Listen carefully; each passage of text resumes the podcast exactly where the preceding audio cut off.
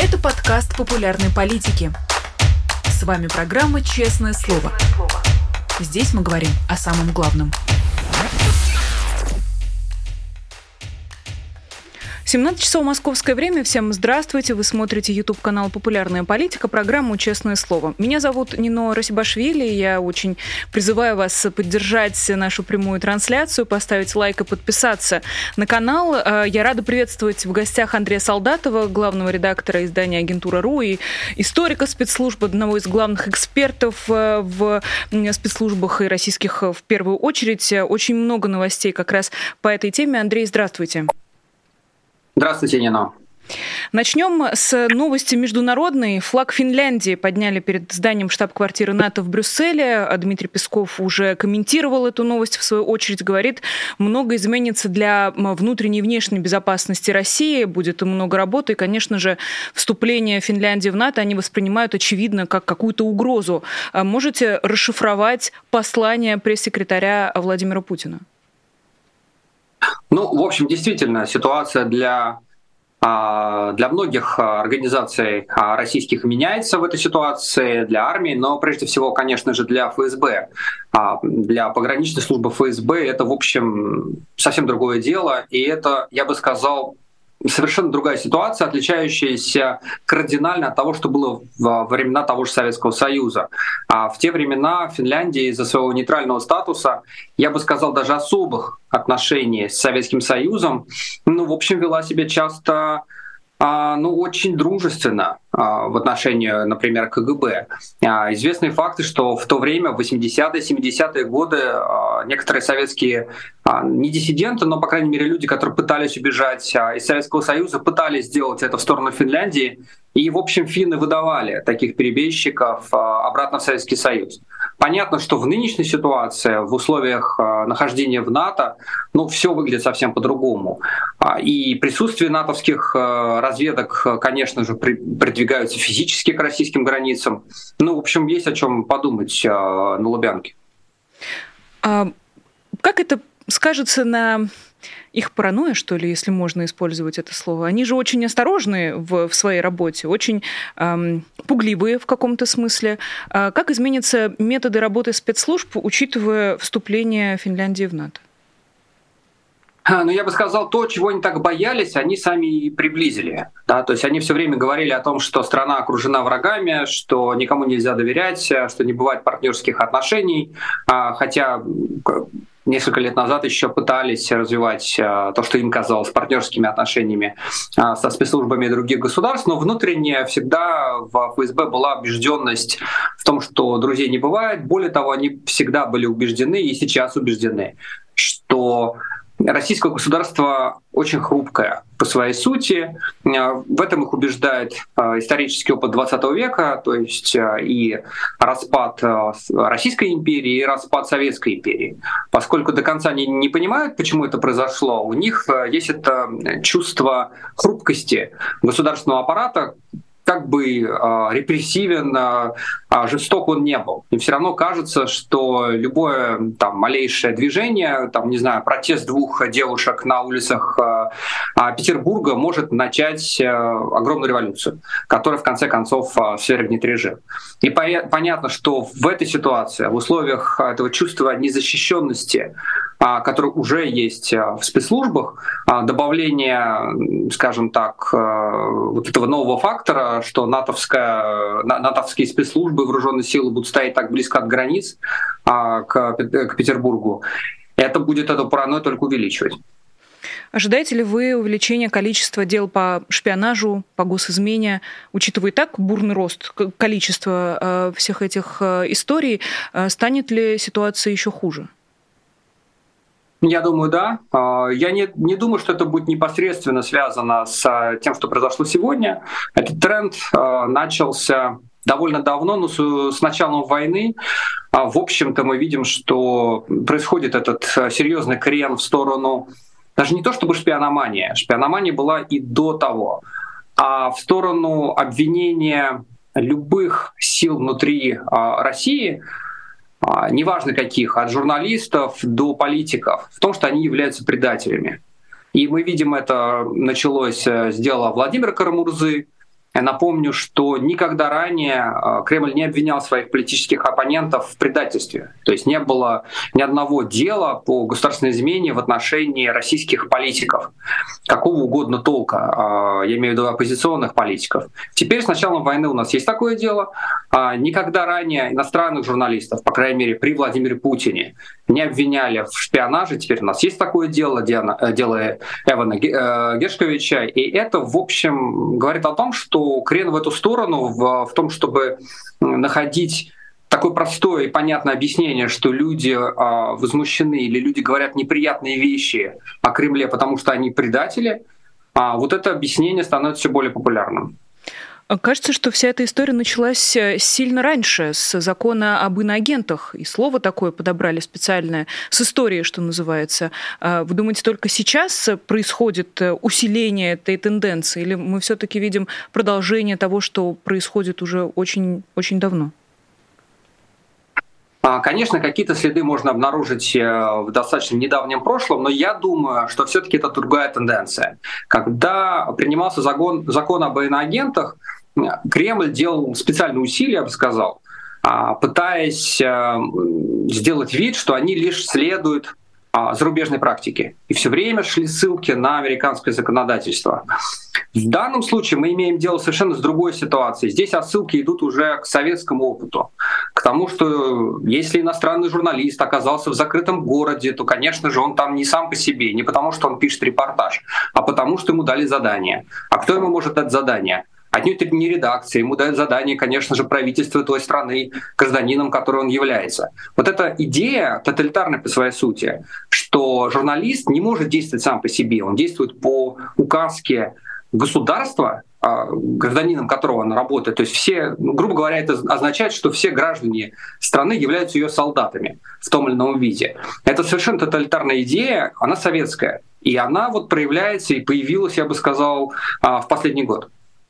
То есть ФСБ потихонечку превращается обратно в НКВД?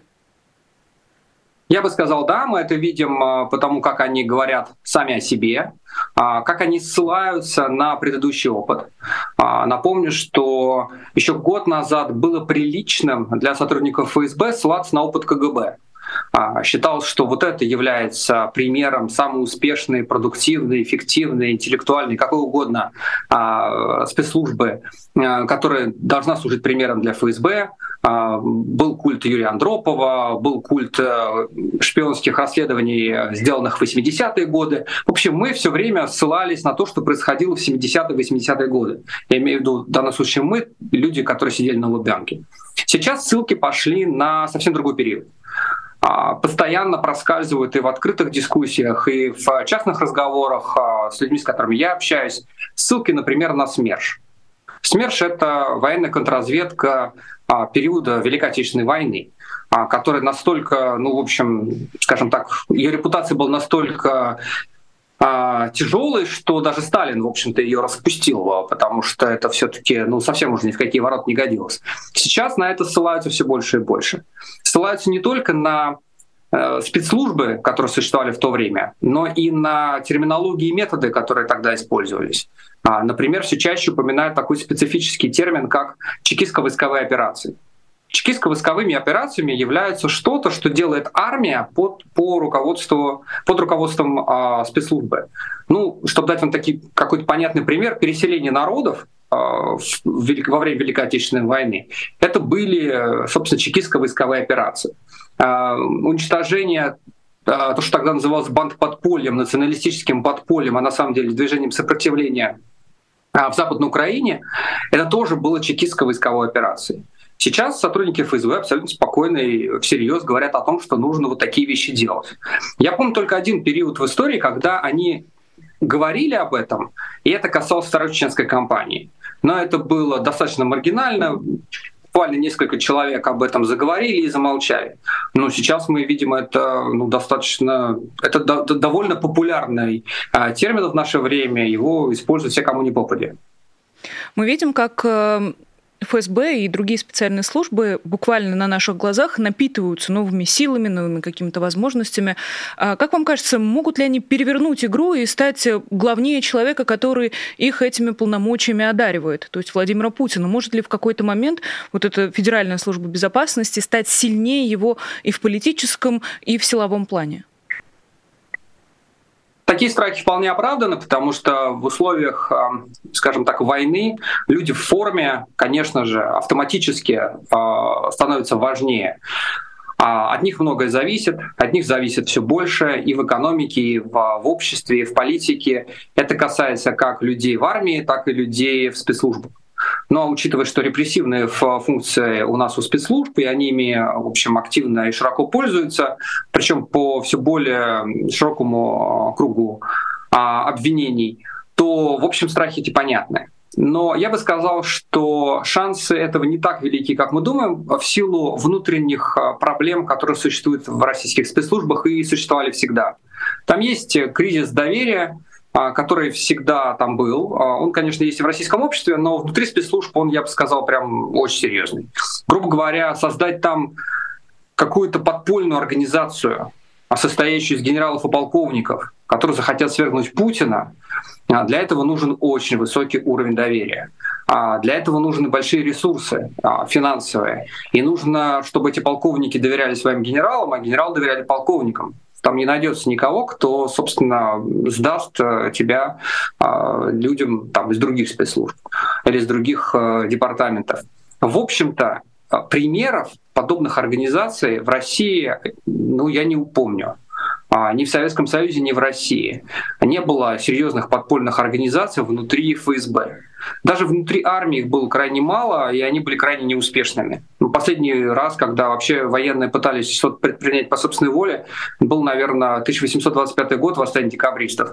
Ну и в какой-то степени, может быть, э, мятеж Корнилова.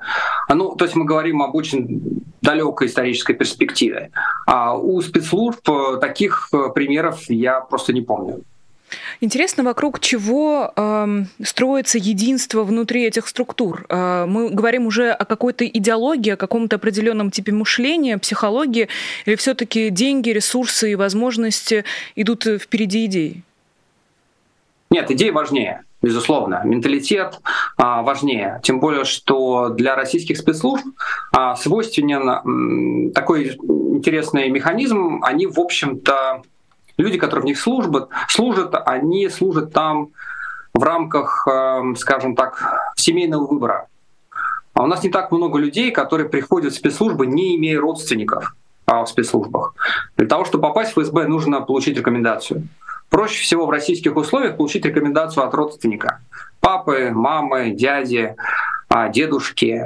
И это вот является тем а, инструментом, а, который используется традиционно в ФСБ, до этого КГБ для набора новых сотрудников. А, конечно, ситуация может измениться, если там случатся какие-то массовые чистки, как это было при Сталине, тогда появится новый набор. В какой-то степени мы видим людей в регионах, которые записываются на службу ФСБ просто потому, что для них это возможность получения социальной гарантии. Но они не играют ключевой роли. Главную роль все-таки играют люди, которые, повторюсь, имеют а, какой-то семейный бэкграунд, то есть у них были какие-то люди в их семьях, которые служили а, в органах. И это, конечно, усиливает специфический довольно менталитет, который есть в российских спецслужб. Он довольно закрыт. Это, я бы сказал, такая банка, а, в которой люди живут, потому что, напомню вам, со времен Советского Союза спецслужбы, как и армия, в данном случае мы говорим о спецслужбах, выстраивали замкнутые системы. Человек, попадая внутрь КГБ, а сейчас ФСБ, он ходит в ведомственную поликлинику, он отдыхает в ведомственном санатории. Первые годы э, учебы в академии он живет в казарме, предоставленной ФСБ.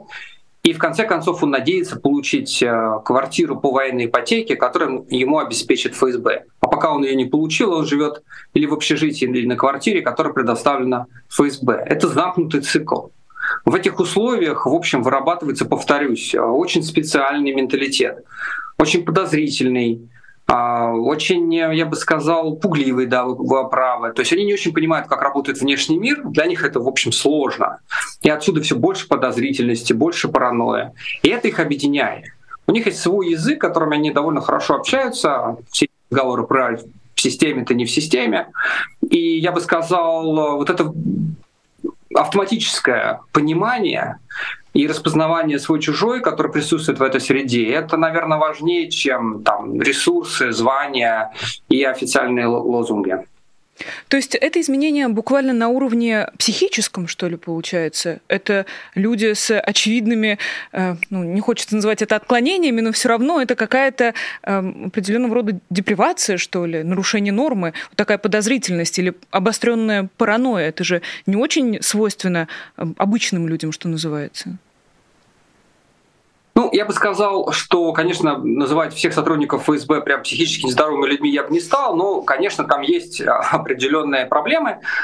Прежде всего связанные с тем, что а, у них очень такое, знаете, темное мышление, то есть они крайне плохо думают о людях, вот я бы так сказал. Они вообще не верят а, в идеалы, в то, что человек, неважно какой, высокопоставленный чиновник или активист или просто человек на улице может что-то сделать, потому что он считает это нужным сделать, потому что он во что-то верит. Вот ФСБшники в это не верят. И в это не верили КГБшники. Они верят в очень низменные мотивы. Причем интересно, что они точно так же думают о самих себе. А, поэтому, когда ты разговариваешь с ними и спрашиваешь, почему там какой-то генерал получил повышение или полковник перешел на другое место службы, там следует какой-то какой поток э, грязных обвинений, что кто-то кому-то водку возил или кто-то кому-то там вагонами поставлял там какой-нибудь контрфакт. Но никогда не, речь не идет о том, что человек продвинулся, потому что он там, высокий, там высокого уровня профессионал. Когда же они говорят о таких людях, как мы с вами, обычных людях, и когда они видят, что мы занимаемся, ну, занимаем какую-то общественную позицию, для них это свидетельство того, что с нами что-то не так. Или нас подкупили спецслужбы, или нам платят. А, причем в это верят они абсолютно искренне. И вот это такое темное мышление, я бы сказал, это, конечно, ну, я бы назвал это какой-то ущербностью, но а, это лучше поговорить с психологами на эту тему. Я тут боюсь а, не слишком компетентен. А, собственно, психологам тогда этот разговор и оставим. И тем не менее, несмотря на всю эту паранойю, на всю эту пугливость, э, все равно происходят э, очень громкие новости. Речь, конечно, про события последних нескольких дней, речь про взрыв, который прогремел в Санкт-Петербурге. В результате этого взрыва погиб один из э, Z-пропагандистов военкор татарский, Максим Фомин, если я не ошибаюсь, его настоящее имя и фамилия. Спросят ли с ФСБ за, за это событие, как вам кажется? Думаю, нет. А, да, Почему? мы видим, конечно, а, у военкоров особенно сейчас идет такая истерика тихая, ну потому что они в конце концов почувствовали себя мишенями, а, и они там друг другу пишут какие-то огромные филиппики о том, что нужно снять э, какого-нибудь там начальника отдела в управлении ФСБ по Санкт-Петербургу, да как же они допустили и все такое прочее. Но существует определенная сложившаяся традиция, за что ФСБшников наказывают и за что их никогда не наказывают. А, и под это выстроена определенная система, и я бы даже сказал такое ужасное слово, законодательство у нас такое. У нас ФСБшников не наказывают за, например, теракты. У нас ФСБшников не наказывают, когда гибнет много людей. Но у нас ФСБшников очень наказывают, когда под угрозу, а, в общем-то, появляется реальная угроза политической стабильности во всей стране или в отдельном регионе. Например, я вам скажу, что единственный случай, когда я помню, когда ФСБшников реально серьезно э, наказали, это был 2004 год, когда банда Басаева а, вошли в Ингушетию и взяли под контроль Ингушетию на, полтора, на полтора дня, если я правильно помню. Вот тогда генералы посыпались, сразу стали увольнять, и это было очень серьезно. А в то же время, и понятно почему, потому что потерян контроль над целым регионом, регион очень важен. А в то же время, когда, например, были подрывы а, Невского экспресса, поезда между Санкт-Петербургом и Москвой, то всерьез обсуждалось, что, может быть, даже и не квалифицировать эти подрывы как теракты, потому что политической стабильности страны или региона, где этот несчастный поезд с людьми, а, в общем, взорвался, а, ну, там политической стабильности ничего не угрожало. Просто люди погибли. И с этой точки зрения, ну, конечно, это все очень грустно, но зачем же наказывать ФСБ? Наоборот, им надо дать больше полномочий, больше ресурсов, пусть они и дальше занимаются своим делом, а, потому что теракт, который произошел, или взрыв, который произошел, или какая-то еще трагедия, это лишь свидетельство того, как важно обеспечивать безопасность. А дальше логика очень проста. Надо, значит, спецслужбам дать еще больше ресурсов. Ну, учитывая, что историю с э, татарским э, все-таки переквалифицировали, сначала дело расследовалось по статье об убийстве, а потом это стало терактом, налицо угроза политической стабильности?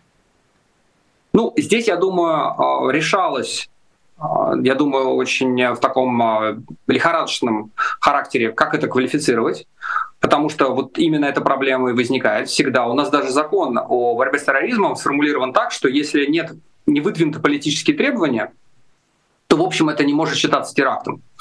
А это вот тот закон, который мы получили в 2006 году. Здесь никто политических требований, никаких, насколько я знаю, ну, по крайней мере, вот на тот момент, как мы с вами разговариваем, а, не выдвигал.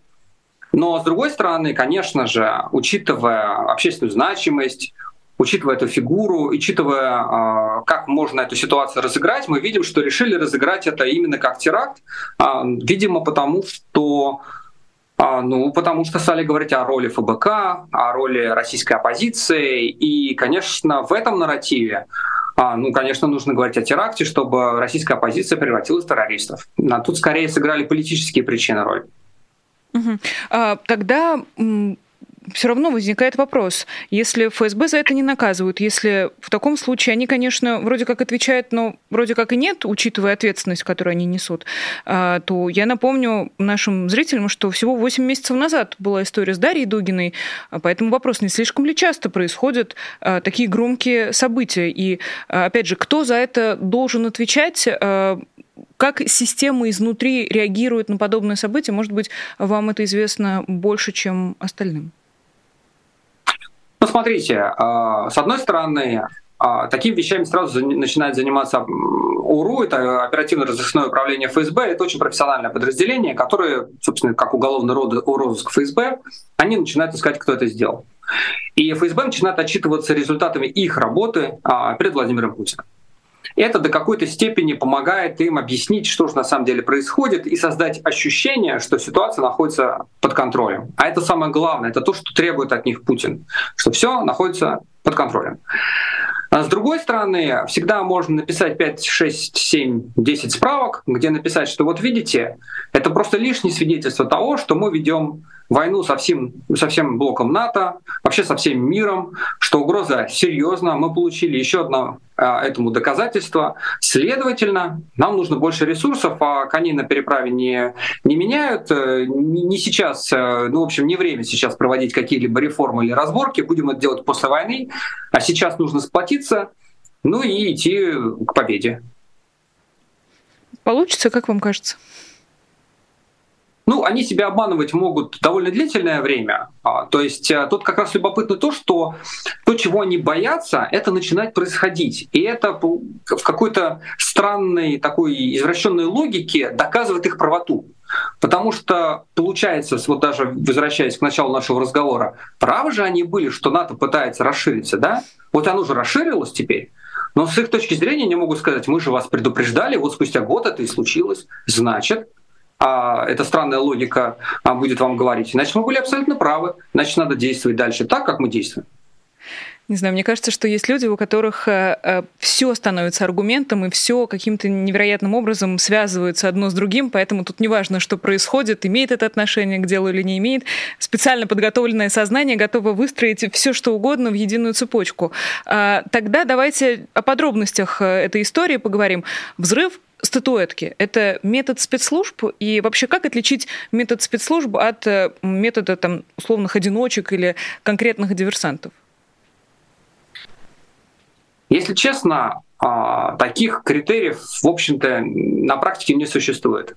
То есть, конечно, теоретики будут говорить о том, что а, скажем, точечная ликвидация, при которой гибнет только только мишень, а остальные не пострадали. Это свидетельство высокого профессионализма. Это означает, что спецслужбы действовали, и они все планировали. А вот когда погибают, там, не знаю, прохожие, которые идут мимо, это свидетельство того, что операцию планировали какие-то любители. Все это так звучит в книжках. На самом деле, безусловно, спецслужбы тоже умеют в общем, и не только умеют, а постоянно допускают всяческие ошибки. Это происходит постоянно. А, то, что это произошло без большого количества жертв, это в общем случай. А, потому что могло быть как угодно. И это, в общем, то, чему учит нас история спецслужб, причем не только там российских, украинских или американских или израильских. В общем, все, а, в общем, из этих, все эти спецслужбы склонны к авантюризму, и в условиях авантюрно принятых решений, разработанных операций, возможны любые случайности. Поэтому, повторюсь, к сожалению, в реальном мире таких критериев не существует. А, тогда про а, мотивы и в целом объяснения, которые представили следственные а, органы, и эту же версию подхватывает ФСБ, насколько я понимаю, возвращаясь к истории о том, что, по их мнению, за, за всем этим стоит украинская спецслужба в связке с фондом борьбы с коррупцией. Много было разговоров о том, что э, все это, конечно, имеет какую-то политическую подоплеку, э, потому что они без того, чтобы э, приплетать к этому ФБК, делали что хотели, когда хотели, с кем угодно. Речь про именно политические репрессии, про то количество политзаключенных, которых мы видим сейчас. Э, но тут тогда как раз вопрос, может ли это стать поводом для перехода от точечных репрессий к массовым? Ну, конечно, я бы сказал, сейчас оснований для подобных страхов становится все больше. Потому что вот эта вот э, логика сталинского времени, что сторонник каких-либо идей, человек, который посещал какие-то митинги, автоматически вот в этой логике тоталитарного мышления становится участником организации — то есть, грубо говоря, человек, э, сторонник левых идей, автоматически становится коммунистом. Человек, который испытывал э, там, симпатии к троцкистам, становится членом троцкистской организации. А здесь сторонник э, Навального мгновенно превращается в член организации Навального. Причем не просто член организации Навального, а члена какой-то боевой организации Навального, да, там, законспирированной боевой ячейки в стиле эсеров начала 20 века. Это тоталитарное мышление, которое существовало в нашей стране во времена Сталина. Эта логика, если вообще начать в ней оперировать, она очень стройная, очень понятная, и здесь можно в конце концов самого себя уже обвинить в терроризме, потому что согласно вот этому странному мышлению, если ты вообще испытывал э, симпатии к чему-либо, это тебе делает причастным ко всему, что делается от имени э, этой идеи, и вообще ты уже как-то показался внутри, сам не понял как. Ну, Все это, конечно, мало имеет отношение к реальности, но это, в общем, как только государство начинает именно так мыслить, то понятно, что, повторюсь, сторонники начинают превращаться в членов организации.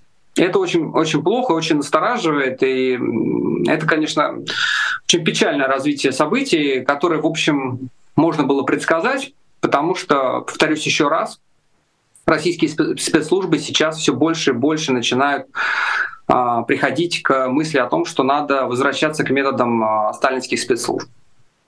Про реакцию общества. Надо ли э, спецслужбам получать специальную индульгенцию со стороны людей? Должны ли они как-то объяснять или должны ли они будут объяснить э, в случае перехода от точечных репрессий к массовым свое решение? Должны ли они как-то это легитимизировать в общественном пространстве? Ну, во-первых, повторюсь, я надеюсь, что все-таки этап э, начала массовых репрессий э, еще не наступил. Надеюсь, что все-таки не наступит. А, в конце концов, у Сталина были немножко другие а, обстоятельства. Ему нужны были миллионы людей в тюрьме там, по экономическим, политическим, каким угодно причинам. Сейчас все-таки не совсем то время, я надеюсь. Может быть, я просто оптимист, но я не вижу таких причин и не вижу таких резонов для Кремля, чтобы начинать такую историю. Но сама идея наказания людей за взгляды, а, причем повторюсь, в таком вот э, сталинском ключе. Она, в общем, не предполагает массовых репрессий, но предполагает их интенсификацию. Более того, она предполагает, что методы обращения с людьми, которые исповедуют какие-то взгляды, будут ужесточаться. Вот это, конечно, э, я думаю, вполне возможно развитие ситуации. И, конечно, надо понимать, что может последовать какой-то ответ на подобные вещи. Мы видим, например, а, часто об этом забываем, но мы видим, что начиная с января этого года в Кремле всерьез озаботились а, проблемой угрозой со стороны а, политической миграции, то есть люди, э, людей, которые уехали за границу, но не просто там пытаются как-то обустраиваться, но громко заявляют о своей антивоенной позиции, о том, что они не одобряют то, что делает Кремль. Вот эти люди попали сейчас, э, ну, в общем, в определенное перекрестие, то есть для Кремля это теперь мишень. Вопрос в том, что они будут делать и какие разрешения в Кремле а, российские спецслужбы будут получать, а, когда будут приходить со своими бумажками Путину и говорить, что надо что-то делать с, с людьми за границей. Вот, вот это будет, к сожалению, я думаю, таким новым вектором. Ну, тут теперь уже мне приходится быть оптимистом и надеяться, что, конечно, эм, если еще можно верить в лучшее, то хотя бы от этой возможности мы отказываться не будем. Просто мне очень сложно э, представить или хотя бы вот этот порядок в своей голове как-то визуализировать. То есть, э, условно, созревает политическое решение, э, что вот сейчас мы будем еще жестче. Понятно, если мы вот окончательно не переходим к массовым репрессиям, то мы усиливаем это давление. Но, например, когда были фальсификации на выборах, мы видели, как люди не принимали этого. То есть была хотя бы какая-то первичная реакция со стороны общества. Конечно, ее потом задавили, но тем не менее. Когда началась война, люди тоже выходили на улицу, и тоже они как-то вот чувствовали, что это их тоже касается, опять же, несмотря на то, что, к сожалению, все эти антивоенные выступления, они э, ну, оказались слабее системы. Э, мне интересно, в случае вот репрессии, э, будет ли хоть кто-то спрашивать или хоть кто-то интересоваться мнением людей? Надо ли им продать эту идею обществу? Обществу. Как это, например, происходит э, с так называемой специальной военной операцией? Все эти часы, тысячи часов э, пропаганды не прекращающейся, она же для того, чтобы продать людям идею. Будет ли что-то такое? Э, просто я к тому, чтобы мы смогли отследить начало вот этой трансформации, начало этого нового процесса. Ну, то, что касается как это продается обществу, к сожалению, я думаю, что процесс уже нач... начался, потому что, например, Некоторые вещи в российском обществе уже есть, а, например, очень специфическое отношение к обвинениям в предательстве. А в этом смысле российское общество довольно сильно отличается от а, других стран. Традиционно в России считается, причем обычными людьми, не только государством, что преступление против государства, например, государственная измена, должна наказываться жестче, чем преступление против человека. У нас считается нормальным. Были масса опросов на эту тему. А, я в свое время ну, очень интересовался, как люди на это реагируют. Когда ты спрашиваешь, у нас за убийство дают людям обычно примерно 7 лет тюрьмы, если ты совершил его первый раз. А за шпионаж дают 20. Вот вам как кажется, это нормально? И очень большое количество людей, обычных российских граждан, говорили «да». И это было задолго до войны. А, наверное, я думаю, да, я не социолог, но я думаю, что частично виной этому наследие Великой Отечественной войны. Потому что обычно, когда после этого задаешь вопрос, а почему вам кажется так важным столь жестко наказывать э, людей за государственную измену, жестче, чем за убийство. Все-таки ну, убийство был человек, его нету. А государственная измена это что-то немножко более абстрактное. Обычно люди сразу же приводили все время один и тот же аргумент. Они говорили, ну подумайте, вот во время войны, ведь если дивизию преда- предаст какой-нибудь предатель, вот а ее же всю уничтожат, и ущерб будет огромен. Я все время на это отвечал, ну подождите, мы же не воюем, Какие дивизии? Ну да, во время Великой Отечественной войны были дивизии, и, наверное, цена предательства была столь высока. Но сейчас же мы не воюем. Так вот сейчас мы воюем. И этот аргумент будет продать намного проще, а, чем это было три года назад, когда, повторюсь, его и так люди понимали очень хорошо. Процесс этот уже, повторюсь, уже начался, и то, что российские власти все более и более активно используют такого рода обвинения в предательстве, в шпионаже, это, это падает на уже подготовленную почву. И я думаю, что искушение использовать эту, этот вид аргументации будет очень большим, потому что, повторюсь, люди уже к этому готовы. Им ничего специально объяснять будет не нужно. Ну, наверное, э, история с Эваном Гершковичем тоже в этот общий ряд э, ложится, учитывая, что э, его сразу обвинили по очень тяжкой статье, сразу ему делают это обвинение по шпионажу. Тоже была информация о том, что за Эваном Гершковичем следили, следили, причем задолго до самого момента задержания. А, если мы попробуем построить цепочку принятия решений конкретно по а, Эвану, по корреспонденту Wall Street Journal, а, то до кого мы дойдем в этой цепочке, как вам кажется? Ну, судя по тому, как это было спланировано и то, что мы видим, как это было реализовано, то есть он после задержания сразу же мгновенно был переведен в Москву, и э, сразу же в ФСБ заявили о том, что дело расследуется Следственным управлением ФСБ, а не а, региональным управлением ФСБ. И сразу же последовали заявления всех э, соответствующих э, институций, от Пескова до, там, до Захаровой, то это говорит о том, что операция была спланирована в Москве, что она получила одобрение самого верха. То есть думать о том, что можно арестовать по такому обвинению американского гражданина и корреспондента такой известной газеты без Владимира Путина, ну, я думаю, что это будет несколько наивно. А, поэтому я думаю, что а, вначале был замечен интерес Эвана к этой сфере, к тому, что он ездит в Екатеринбург. Потом стало известно о том, что он туда собирается еще раз. Видимо, было проведено совещание в центральном аппарате. Потом, наверное, была быстро доложена справка в Владимиру Путину. Мы все время делали, кстати, материал о том, как вообще таких вещах докладывают Путину. Любопытно, что он всегда проявлял большой интерес к оперативным материалам. То есть он прям вот любит читать справки о проводимых операциях ФСБ. Не только всякую аналитическую там лабуду, но вот ему нравится смотреть, как, э, как проводятся операции. И часто даже не директор ФСБ, а там директор ФСБ только визирует эти а, бумаги, а прям начальники подразделений пишут а, такие справки на первое лицо, то есть на Владимира Путина. Я думаю, в этом случае произошло что-то похожее. Я думаю, что была расписана написано им а, его решение, что в данном случае сделать, и так Эван попал в тюрьму. А в случае с сыном губернатора Красноярского края э, Артемом Усу, который всплыл в России внезапно, э, мы помним историю э, с его бегством из-под домашнего ареста, когда он срезал браслет с ноги и потом пропал внезапно. И итальянская полиция не смогла его найти, готовилась экстрадиция Артема Уса в США, и вот он в России. Здесь, как вам кажется, на каком уровне принималось решение о помощи и вообще помогали ли российские спецслужбы сбежать сыну губернатора Красноярского края э, из-под домашнего ареста? Я думаю, что уровень был очень высокий. А, дело в том, что Артем Ус очень важен для российских спецслужб не, не сам по себе, а как пример э, нового подхода к использованию агентуры. А, до этого мы не видели, до войны я имею в виду, мы не видели, чтобы российские спецслужбы активно использовали детей российской элиты.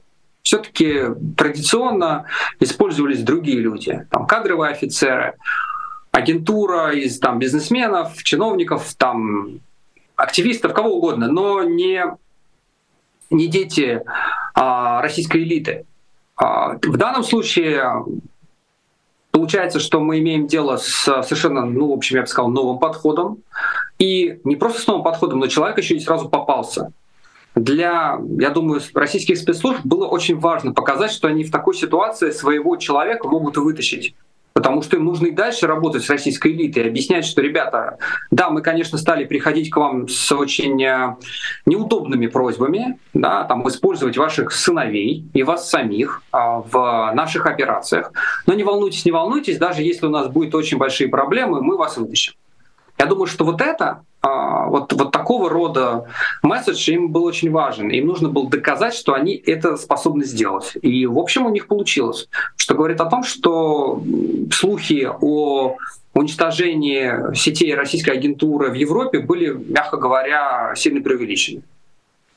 А, про эм, тоже продолжим э, все, все эти загадочные истории, э, но чуть попозже, наверное. Есть еще две темы, которые хочется успеть обсудить в оставшееся время. Э, Центр досье опубликовала сегодня большой разговор с сбежавшим капитаном ФСО, если я не ошибаюсь, Каракуловым, который работал в службе отвечающий за связь э, Владимира Путина. А, бегство, я так понимаю, человека довольно высокого ранга. Он подробно рассказывал о своем опыте взаимодействия. Он в этой системе был там, с 2009 по практически совсем недавнее время. А почему, как вам кажется, мы э, среди ФСБ не видим таких случаев? И может ли, например, история э, Каракулова как-то впечатлить, вдохновить его коллег? Говорит ли нам о том, что Каракулов одиночка, вся эта история, или мы все-таки можем с надеждой поставить запятую после его фамилии? Ну, смотрите, во-первых, он, конечно, человек не очень высокого ранга, потому что звание его капитан. Но он имел доступ к президентским коммуникациям. Это, в общем, довольно щекотливая, чувствительная тема для Владимира Путина, учитывая его паранойю и его одержимость собственной безопасностью. А, служба, Федеральная служба безопасности, э, Федеральная служба охраны — это, в общем, тоже организация известна своей паранойей. Для них это серьезный удар. А, это точно не единственный случай, потому что мы точно знаем просто из публичных источников, что был еще один офицер ФСУ, который сбежал в Казахстан, и вот он был выдан обратно из Астаны а, в, в Россию и был осужден, да, там раскаялся, но тем не менее, вот э, как минимум из публично известных это второй случай. Что касается Федеральной службы безопасности, Тут на самом деле вопрос в том, что мы знаем, а что мы не знаем. Возможно, людей, я так предполагаю, бежавших из ФСБ тоже достаточно много. Но понятно, что как только они перебегают в силу своего специфического статуса, они сразу оказываются, в общем, ну, скажем так, в распоряжении западных спецслужб, которые начинают с ними работать. Эти западные спецслужбы отнюдь не всегда заинтересованы светить такие истории. Мы знаем случаи из недавней истории, когда перебегавшие товарищи, в общем, о том, что они перебежали, становилось известно ну, значительно позже. Да, там иногда это месяцы проходили. А, и это, в общем, бесценное время для западных спецслужб, которые могут с ними работать, да, вытаскивать из них информацию, использовать по своему назначению. В общем, я могу предположить, что это вполне а, вероятно, что именно так сейчас происходит с перебежчиками из там, ФСБ, СВР и других организаций из трех букв. А, скажу еще одну важную вещь, которую мы часто забываем. Российские спецслужбы, а до этого советские спецслужбы, традиционно, начиная прямо с 20-х годов, были рекордсменами по количеству перебежчиков. Никакой Китай, никакой Иран, никакая Куба а просто рядом не стояли с тем, какое количество людей бежали из советских и российских спецслужб. Ну, может быть, это частично объясняет, а, почему так их жестко за это дело наказывали, да, там расстрелами и так далее. Но бежало всегда очень много людей. Уж не знаю почему. Не то что-то у них там с менталитетом или моралью, или они просто люди, которые, в принципе, всегда пытаются найти интересные варианты, да, и не закрывают глаза на всякие открывающиеся возможности, но это факт. И не думаю, что это изменилось сейчас. А, наконец, к сожалению, остается буквально три минутки, но не могу вас не спросить про так называемые документы Vulkan Files. Об этом, к сожалению, говорят э, совсем немного. Это э, очень масштабное расследование, которое велось много месяцев и э, говорит о том, как военные перенимают мышление тайной полиции. Если можно э, коротко и понятно объяснить нам, что в этих э, самых Vulkan Files написано, э, почему это важно и какой мы можем сделать вывод. Да, несколько месяцев а, это расследование велось а, большой группой а, журналистов из разных стран. То есть это и Вашингтон Пост, и Guardian, но прежде всего немецкие журналисты, которые получили доступ к источнику, то есть к человеку, который отдал журналистам файлы, документы, переписку НТЦ, научно-технического центра «Вулкан». Это российская компания информационной безопасности, не очень большая и не очень важная, но, как выяснилось, она играла ключевую роль э, в качестве подрядчика у ФСБ, у ГРУ, а, у других подразделений военных и даже у службы внешней разведки. А, много чего они там для них делали. Это интересная история, потому что она показывает, как именно взаимодействуют российские спецслужбы с частным IT-сектором. А, как именно они распределяют там заказы и как над ними работают наши айтишники. Мы просто привыкли думать, что айтишники по натуре довольно либеральные люди. Ну, потому что они работают на, в общем, технологиях, которые изобретены, да, не в России, интернет не у нас изобрели, а говорят они прекрасно по-английски, и вроде бы нам кажется, что они такие отличные ребята, и в последнюю очередь они хотят в общем-то, что-то делать для каких-то там а, трехбуквенных организаций. Это совсем не так. И дело вулкана — это как раз тому яркое свидетельство. Что еще важно в этой истории, что одной из программ, которые занимались МТЦ «Вулкан», а, это был аппаратно-программный комплекс «Амизит», а, который предполагает установление полного, тотального контроля над коммуникациями а, в, в регионе или стране. И звучит это, в общем-то, как что-то, что могли сделать для ФСБ, потому что у нас ФСБ одержимы полным и тотальным контролем над телекоммуникациями. Но в данном случае этот контракт был от а, российской военной разведки. Что говорит о том, что российская военная разведка стала уже думать как чекисты. Что, в общем, довольно новое явление, я бы сказал, в нашей жизни. А, и это так... Вот, почему для меня это было интересно, почему я тоже, в общем, работал с этим проектом, помогая немецким коллегам разобраться в этой истории.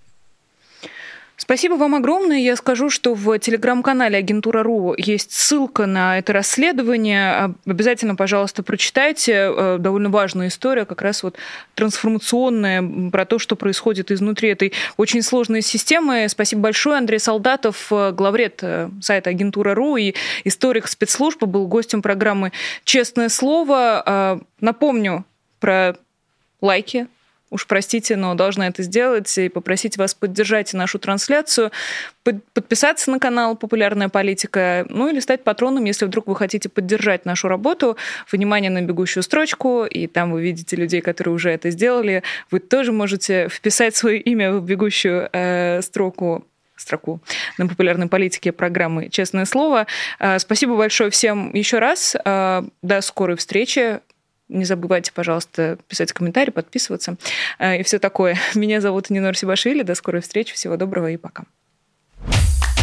Вы слушали подкаст «Популярные политики». Мы выходим на Apple Podcast, Google Podcast, Spotify и SoundCloud.